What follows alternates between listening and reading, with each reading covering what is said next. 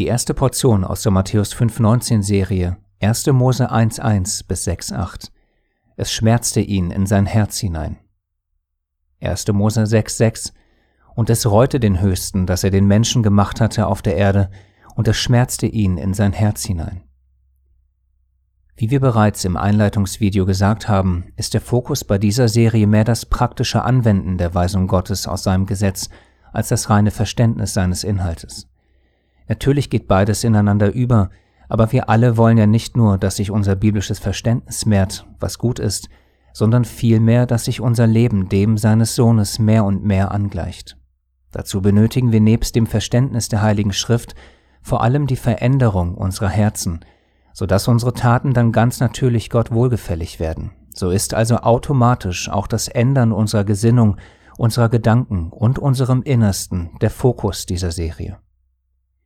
Sein heiliges Gesetz, siehe Römer 7,12, ist voll von göttlicher Hilfe, die unser Leben verändern kann und wird, wenn wir das Gesetz nicht nur dem Buchstaben nach tun, sondern es auch durch den Geist Gottes mit seinem tieferen Sinn erfüllen, so dass es unser Innerstes verändern kann. Unser Herr und Meister hat uns das vor allem in seiner sogenannten Bergpredigt gelehrt, und der Anspruch seiner Lehre ist immens hoch, aber gleichzeitig nicht so hoch, dass wir es nicht erfüllen könnten, denn bei beidem, beim Tun und Erfüllen des Gesetzes, hilft uns Gott durch seinen Geist, den er uns geschenkt hat. Hesekiel 36, Vers 26 bis 27. Ich schenke euch ein neues Herz und lege einen neuen Geist in euch und bewirke, dass ihr meinen Gesetzen folgt und auf meine Gebote achtet und sie erfüllt. Mit dieser seiner Hilfe wollen wir seine Weisung verstehen, tun und erfüllen. Bei der ersten Leseportion zum Gesetz, 1. Mose 1.1 bis 6.8, haben wir die große Herausforderung, dass der Text so enorm voll ist, dass man gar nicht weiß, worauf genau man den Fokus legen soll.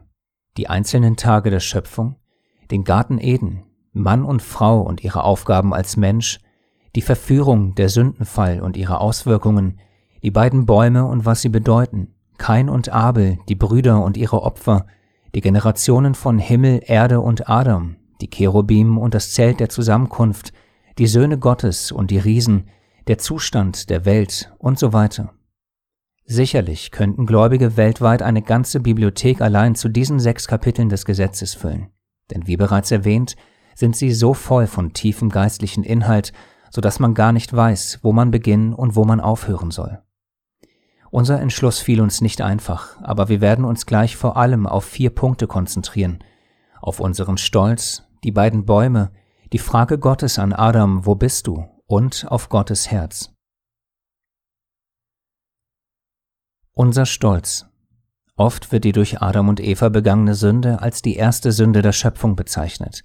Sie ist es natürlich auch, aber ihr ging eine andere in den himmlischen Regionen voran, die eine viel tiefere Offenbarung für uns bereithält. Der Hochmut, der Stolz Satans, der Schlange. Diese, seine vorrangige Eigenschaft, versuchte auf den Menschen zu übertragen, unter anderem durch seine Aussage in 1. Mose 3,5, sondern Gott weiß, dass an dem Tag, da ihr davon esst, eure Augen aufgetan werden und ihr sein werdet wie Gott, erkennend Gutes und Böses. Wenn wir uns heute als Menschheit unsere gefallene Natur ansehen, können wir sagen, dass er erfolgreich war. Denn nichts steht einem Gott wohlgefälligen Leben mehr im Weg als unser Ego und unser Stolz. Daher ist es auch nicht verwunderlich, dass die vordergründigste Eigenschaft, mit der Gott uns in seiner heiligen Schrift ermahnt, unser Stolz und die daraus resultierende Uneinsichtigkeit, Sturheit und Starrsinn ist. Hier nur kurz zwei Beispiele.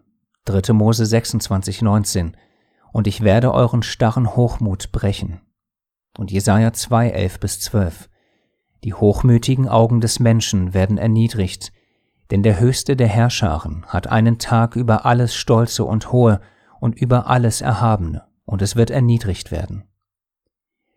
Wir müssen uns also bei unserer Selbstprüfung nicht fragen, bin ich stolz, sondern wo bin ich stolz? Wo kann ich ihn vielleicht gar nicht erkennen? Wo habe ich versteckten Stolz? Wo und wie handle ich egoistisch? Denn wir alle sind stolz und egoistisch. Gleichzeitig haben wir auch noch ein Herz, das uns betrügt. Daher ist es doppelt schwer für uns, unsere blinden Flecken und unseren Stolz zu erkennen, Denn überaus trügerisch ist das Herz und bösartig, wer kann es ergründen? Jeremia 17,9. Ja, wer kann es? Die Antwort kommt ein Vers später in Jeremia 17,10. Ich, der Höchste, erforsche das Herz und prüfe die Nieren, um jedem Einzelnen zu vergelten entsprechend seinen Wegen, entsprechend der Frucht seiner Taten. Daher sollten, vielmehr müssen wir dieses Verständnis ganz praktisch in unserem Leben anwenden und Gott um Hilfe bitten, dass er uns unseren Stolz aufzeigt, durch Wort, durch Geist, durch andere, wie auch immer. Hauptsache ist, wir werden ihn los. Denn von all den Eigenschaften, die wir haben können, ist unser Stolz unsere mitgrößte Baustelle. Sie führt genau zu dem Gegenteil dessen, was der himmlische Vater von seinen Kindern möchte, ihn und unsere Nächsten lieben. Oft lieben wir daher nur uns selbst, unsere Vorstellungen, Vorlieben, Wünsche und dergleichen mehr als alles andere, ob nun bewusst oder unbewusst, jeder von uns tut das. Der eine mehr, der andere weniger. Aber alle tun es. Und das müssen wir unbedingt ändern, denn der Allmächtige kann diesen unseren Stolz nicht sehen. Es ist ihm ein Greuel.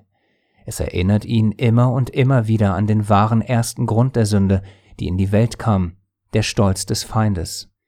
Darum spricht Gott zu uns in Sprüche 15, 25 und 16, 5. Das Haus der Stolzen reißt der Höchste nieder, jeder Hochmütige ist dem Höchsten ein Greuel. Daher noch einmal müssen wir uns nicht fragen, bin ich stolz, sondern wo bin ich stolz? Wo kann ich ihn vielleicht gar nicht erkennen? Wo habe ich versteckten Stolz? Denn des Menschen Stolz wird ihn erniedrigen, wer aber demütig ist, wird Ehre erlangen. Sprüche 29, 23. Als Überleitung zum nächsten Punkt. Mit dem Stolz hat der Feind weitere tief in uns Menschen sitzende Eigenschaften angesprochen. Johannes fasst die verführenden Worte Satans an die Frau aus 1. Mose 3, 4 bis 6 indirekt wie folgt zusammen. Denn alles, was in der Welt ist, die Fleischeslust, die Augenlust und der Hochmut des Lebens, ist nicht von dem Vater, sondern von der Welt. Siehe 1. Johannes 2,16. Diese Baustellen gilt es, im Glauben mit Gottes Hilfe zu eliminieren. Nicht allein durch Gebet, das begleitet unseren Wandel, sondern vor allem durch Taten, das heißt, wir müssen wegblicken, wenn die Augenlust einsetzt. Wir müssen unser Fleisch bezwingen, wenn es angeregt wird. Wir müssen uns selbst hinten anstellen und bewusst nach Demut und göttlichem Dienst streben. Dann werden diese Dinge mehr und mehr Realität für uns alle. Dadurch wird unser Wandel wirklich ein Wandel, nämlich eine Verwandlung vom irdischen, fleischlichen, menschlichen hin zum himmlischen, geistlichen und göttlichen Leben und Sein. Also lasst uns unserem Stolz den Krieg erklären. Die beiden Bäume. Was ist so schlecht daran, wenn der Feind in 1. Mose 3,5 spricht, sondern Gott weiß, dass an dem Tag, da ihr davon esst, eure Augen aufgetan werden und ihr sein werdet wie Gott, erkennend Gutes und Böses. Der Allmächtige wiederholt sogar die Worte in 1. Mose 3,22 und Gott, der Höchste, sprach, Siehe, der Mensch ist geworden wie einer von uns, zu erkennen Gutes und Böses. Und nun, dass er nicht seine Hand ausstrecke und auch vom Baum des Lebens nehme und esse und ewig lebe. Was also genau ist schlecht daran, wenn wir Menschen Gutes und Böses erkennen können? Geht es im Glauben sogar nicht genau darum, das Gute zu erkennen und zu tun und das Böse zu lassen? Natürlich, aber das Problem ist, dass wir in unserer gefallenen Natur sofern wir nicht im Geist Gottes leben und wandeln, mit dem Guten auch das Böse erwählen werden. Wir werden diese beiden Dinge miteinander vermischen. Und genau darum geht es bei dem Baum der Erkenntnis des Guten und Bösen, um Vermischung, wohingegen der Baum des Lebens für Reinheit steht. In ganz kurz ein paar beispielhafte Anwendungen, wofür die beiden Bäume alles stehen. Zuerst der Baum der Erkenntnis des Guten und Bösen. Er steht für eigenes, menschliches Ermessen, für Vermischung von Lüge und Wahrheit, menschlichem mit göttlichem, für Selbstdefinition von Gut und Böse ohne göttlichen Standard und so weiter. In ganz kurz könnte man sagen, dass dieser Baum jedwede Philosophie, Religion, Weltanschauung unserer Menschheit wiedergibt. Denn in all diesen Dingen entscheidet der Mensch, je nach seiner individuellen Definition, über Gut und Böse. Der Baum des Lebens hingegen steht logischerweise für das Gegenteil. Er steht für Wahrheit, für Gehorsam und Vertrauen, dass Gott weiß, was gut und böse ist, für ewiges Leben, für Reinheit, für unseren Herrn und Erlöser und so weiter. Die praktische Anwendung dieser beiden Bäume für unser Leben lautet unter anderem wie folgt. Wir sollten prüfen, was in unserem Glauben von Menschen ist und was von Gott. Wir sollten Dinge nicht miteinander vermischen, vor allem nicht menschliche Traditionen mit göttlicher Wahrheit. Tun wir das, essen wir vom falschen Baum, und zwar immer und immer wieder, wenn wir diese Dinge miteinander vermischen. Man kann, darf und soll also direkt zu Beginn ein fundamentales, göttliches Prinzip des Gesetzes verstehen, was durch diese beiden Bäume symbolisiert und veranschaulicht wird, Vorsicht vor Vermischung. Erst recht, wenn wir göttliche Wahrheit mit menschlichen Ansichten vermischen. Daher steht im Gesetz auch geschrieben, ihr sollt nichts hinzutun zu dem Wort, das ich euch gebiete, und sollt nichts davon wegnehmen, damit ihr die Gebote des Höchsten eures Gottes haltet, die ich euch gebiete. Siehe 5. Mose 4,2. Die Auswirkungen der Missachtung dieses Verses sehen wir vor unseren Augen. Das gängige Christentum hat nahezu alles aus dem Gesetz weggenommen und das Judentum unfassbar viel hinzugetan. Das sollen wir aber nicht tun, und das zeigen uns diese beiden Bäume, wenn man sie nicht nur versteht, sondern auch in seinem Glaubensleben anwendet. Daher ja auch das Motto dieser Serie, Matthäus 5, 17 bis 19, Ihr sollt nicht meinen, dass ich gekommen sei, um das Gesetz oder die Propheten aufzulösen. Ich bin nicht gekommen, um aufzulösen, sondern um zu erfüllen. Denn wahrlich, ich sage euch, bis Himmel und Erde vergangen sind, wird nicht ein Buchstabe noch ein einziges Strichlein vom Gesetz vergehen, bis alles geschehen ist. Wer nun eines von diesen kleinsten Geboten auflöst und die Leute so lehrt, der wird der Kleinste genannt werden im Reich der Himmel. Wer sie aber tut und lehrt, der wird groß genannt werden im Reich der Himmel. Wo bist du? Nachdem Adam gesündigt hat, versteckt er sich vor Gott, wohl noch unwissend darüber, dass das ein absolut sinnloses Unterfangen ist. Der Allwissende scheint in dem Fall mitzuspielen und fragt ihn, wo bist du? Wenn man sich nun ein vergleichbares Szenario in unserem Leben vorstellt, gewinnt die Situation vielleicht mehr Anwendung auf unseren Alltag. Gibt es in unserem Leben Dinge, bei denen wir meinen, dass sie Gott verborgen sind, obwohl wir wissen, dass er alles sieht? Oder anders formuliert, würden wir gewisse Dinge tun, die wir tun, wenn der Allmächtige physisch in unserer unmittelbaren Gegenwart wäre? Also so, dass er uns dabei zusehen und uns auch direkt dabei ertappen könnte? Würden wir dann noch die Dinge tun, die wir vielleicht im vermeintlich Verborgenen tun? Und wenn wir dann mal direkt dabei erwischt werden würden, würden wir uns dann nicht auch verstecken wollen und uns dann entweder wörtlich oder im übertragenen Sinne nackt fühlen. Würden wir vielleicht dann sogar ebenfalls Dinge von uns schieben wie Adam, indem wir so etwas sagen wie zum Beispiel, ich kann nichts dafür, ich bin nun einmal so schwach, oder sogar vorwurfsvoller, du hast mich so erschaffen.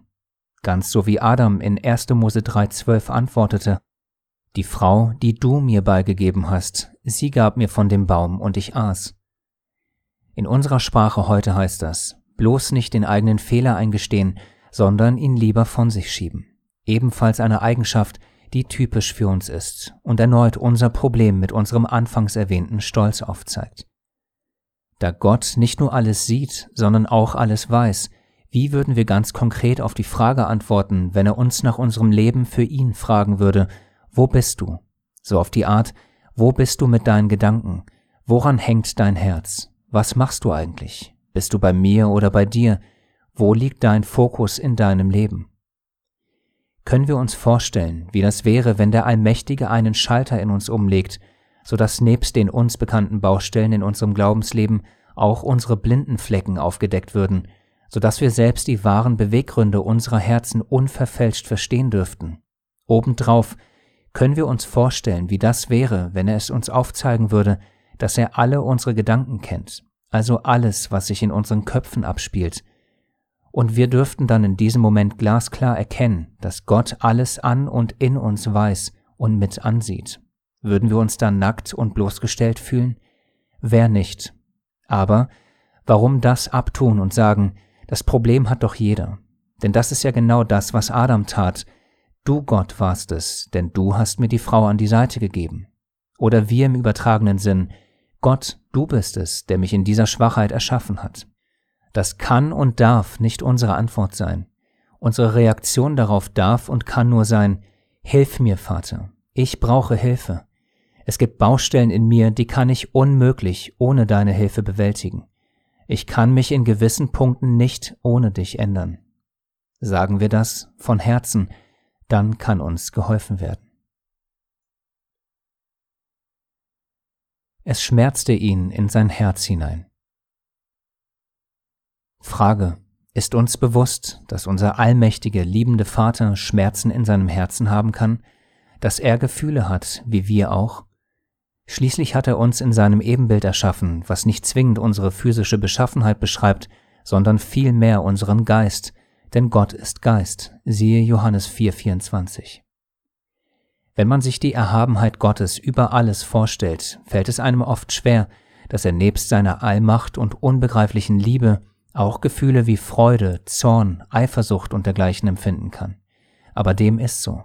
Unter anderem sehen wir das auch an seinem Sohn, der sein Abbild war und ist. Hatte man den Sohn gesehen, hatte man den Vater gesehen, siehe Johannes 14,9. Denn alles, was der Sohn tat, empfing er vom Vater. Johannes 5,19.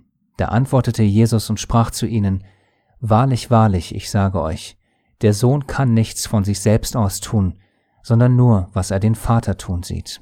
Denn was dieser tut, das tut gleicherweise auch der Sohn. Daher können wir uns durch die Gefühlswelt des Sohnes auch einen Einblick in die Gefühlswelt Gottes erhaschen. Viele denken, dass zum Beispiel Jesus kein Zorn empfinden würde.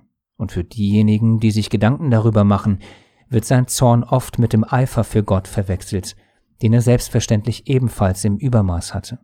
Aber es gibt eindeutige Verse, dass er zum Beispiel über unseren Stolz und unsere Uneinsichtigkeit, also über die zuvor genannten Punkte, zornig wurde und sicherlich auch noch weiterhin wird. Markus 3,5 Und voller Zorn schaute sie eine nach dem anderen an, betrübt über die Verstocktheit ihres Herzens. Aber auch ohne diese Einblicke aus dem sogenannten Neuen Testament können wir unseren himmlischen Vater besser verstehen, indem wir uns zum Beispiel das brandaktuelle sogenannte Alte Testament dazu ansehen. Jeremia 31,20 Ist mir Ephraim ein teurer Sohn? Ist er mein Lieblingskind? Denn so viel ich auch gegen ihn geredet habe, muss ich doch immer wieder an ihn denken. Darum ist mein Herz entbrannt für ihn, ich muss mich über ihn erbarmen, spricht der Höchste. 5. Mose 32, 21 Sie haben mich zur Eifersucht gereizt durch Nichtgötter haben mich erbittert durch ihre Nichtigkeiten. Jesaja 63,9 Denn wenn sie in Bedrängnis waren, litt auch er. Immer wieder ist er durch seinen Engel zu ihnen gekommen und hat sie gerettet. Er befreite sie damals vor langer Zeit, weil er sie liebte und Mitleid mit ihnen hatte. Er nahm sie auf die Arme und trug sie Tag für Tag. Hosea 11,8 O wie könnte ich dich aufgeben, Ephraim? Wie könnte ich dich, Israel, im Stich lassen? Wie könnte ich dich preisgeben wie Atma und zerstören wie Zeboim? Schon bei dem Gedanken daran bricht mir das Herz und ich empfinde tiefstes Mitleid für dich. Jeremia 32, 41 Und ich werde mich über sie freuen, ihnen Gutes zu tun, und werde sie in diesem Land pflanzen in Wahrheit mit meinem ganzen Herzen und mit meiner ganzen Seele. Psalm 78, 41 und sie versuchten Gott wieder und kränkten den Heiligen Israels. Haben wir uns schon einmal gefragt, bereiten wir Gott eine Freude? Hoffentlich. Aber haben wir uns auch gefragt, kränken wir den heiligen Gott Israels? Kennen wir ihn und seine Gefühlswelt? Wissen wir, wie Gott zu gewissen Dingen steht und wie er sie beurteilt, indem er uns einen Einblick in sein Innerstes gewährt?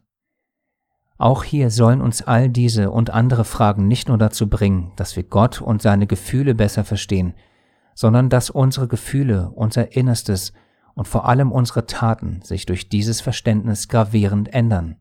Denn unser Herz soll sich dem Gottes annähern, damit wir seinen Willen erkennen und tun. Römer 12,2 Passt euch nicht diesem Weltlauf an, sondern lasst euch in eurem Wesen verwandeln durch die Erneuerung eures Sinnes, damit ihr prüfen könnt, was der gute und wohlgefällige und vollkommene Wille Gottes ist. Und wie können wir den vollkommenen Willen Gottes erkennen? Hierfür gibt es viele Wege.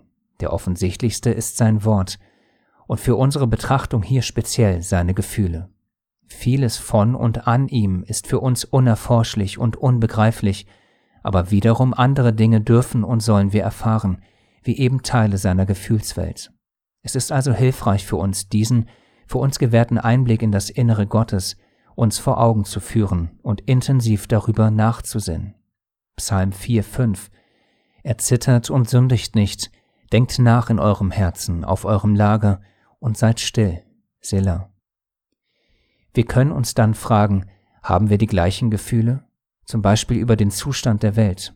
Wollen wir die gleichen Dinge wie Gott oder heißen wir sogar welche gut, zu denen er Gräuel, Abscheu und dergleichen empfindet? Verlassen wir unsere Komfortzone und sehen uns nach den gleichen Zielen wie er, oder fühlen wir uns wohl in dieser ungerechten Welt?